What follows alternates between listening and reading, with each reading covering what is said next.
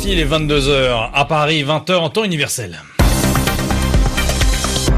Loïc Bussière. Et c'est l'heure de votre journal en français facile, un journal que je vous présente ce soir en compagnie de Zéphirin Quadio. Bonsoir Zéphirin. Bonsoir Loïc, bonsoir à tous.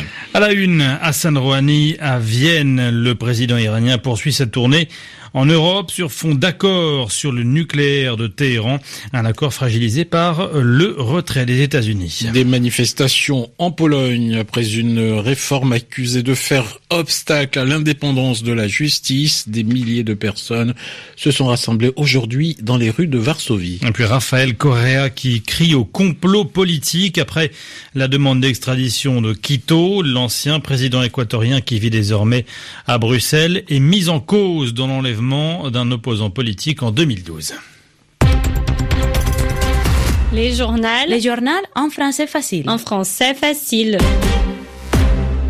Et on part à Vienne, on se rend à Vienne pour commencer, débuter ce journal. La capitale autrichienne où a été signé l'accord sur le nucléaire iranien en 2015 et où faisait escale aujourd'hui la tournée en Europe d'Hassan Rouhani. le président iranien qui rappelle, je cite, que Téhéran n'a aucune intention de plier devant les menaces des États-Unis d'imposer un boycott des exportations pétrolières du pays. Fin de citation. Rappelons euh, que Washington s'est retiré de l'accord sur le nucléaire que vous évoquiez à l'instant, Zéphirin.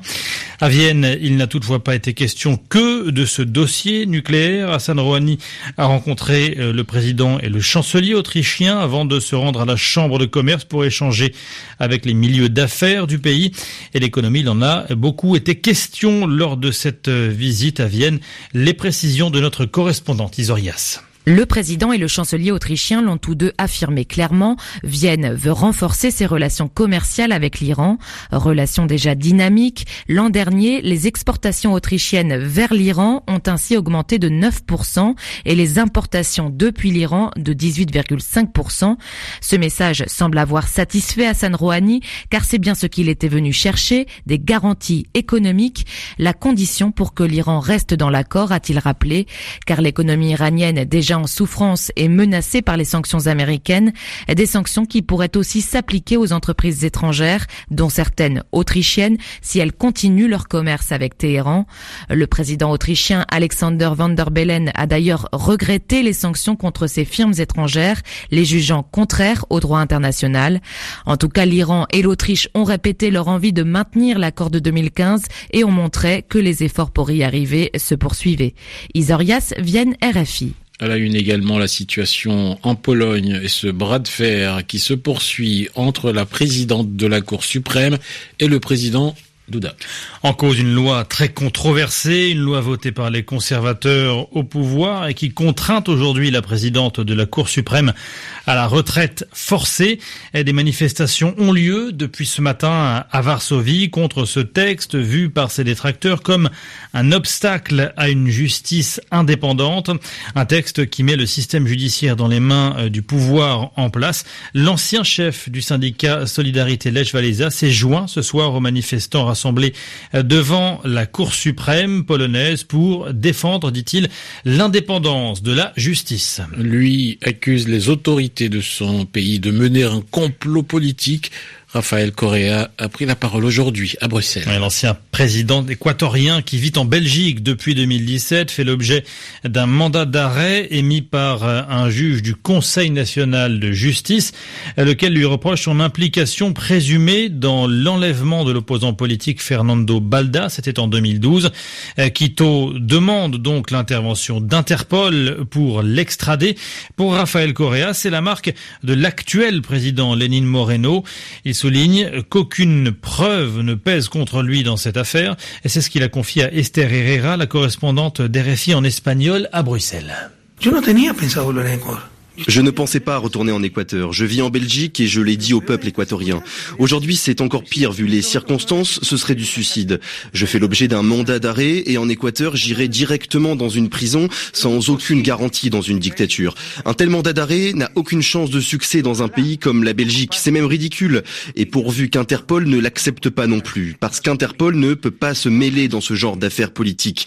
Dans tous les cas, ils veulent m'humilier avec ce message. Mandat d'arrêt en Équateur, diffusion à Interpol, Correa fuit la justice. C'est comme ça depuis le mois dernier et le problème c'est que nous ne faisons pas face à la justice équatorienne, mais plutôt à l'injustice, aux abus et à la dictature équatorienne. Et el abuso y la dictadura ecuatoriana. L'ancien président de l'Équateur, Rafael Correa. Le journal en français facile. Il est 3h05 à Bangkok, direction la Thaïlande, à présent Loïc, où une nouvelle vidéo hein, des 12 enfants et de l'entraîneur de football coincés dans une grotte depuis maintenant 12 jours dans le nord du pays a été rendue publique. Oui, dans le même temps, les autorités thaïlandaises semblent hésiter sur la meilleure stratégie à adopter pour évacuer le groupe de cette grotte.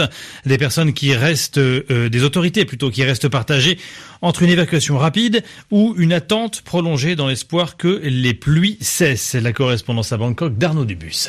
Très amaigris mais souriants, des couvertures en papier alu sur les épaules, les enfants apparaissent dans le faisceau des torches des secouristes thaïlandais. De loin, c'est l'entraîneur de l'équipe, âgé de 26 ans, qui apparaît le plus affaibli. Il s'est privé de nourriture pour donner le peu d'aliments qu'il avait aux enfants. La vidéo a été projetée aux familles sur un écran géant à l'entrée de la grotte, un moment d'émotion car les parents n'ont pas encore pu communiquer directement avec leurs enfants.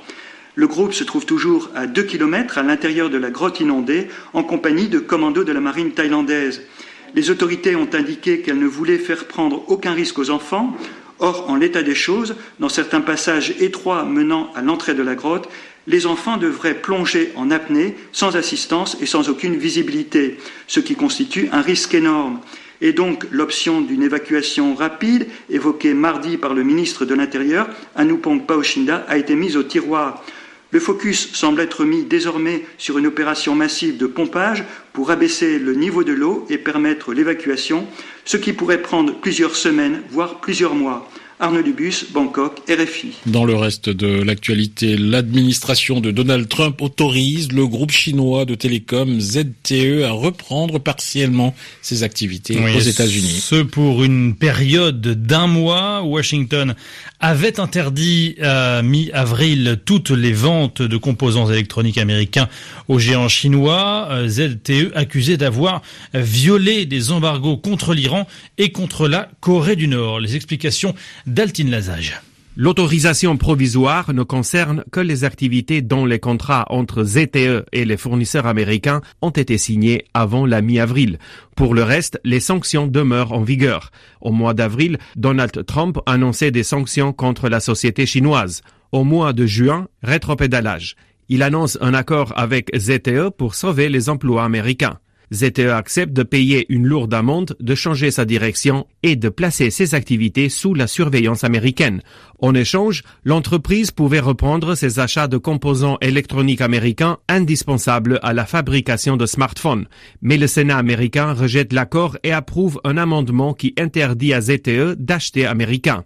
Sauf que cet amendement, pour entrer en vigueur, doit encore passer par la Chambre des représentants et elle s'y est jusqu'à présent opposée.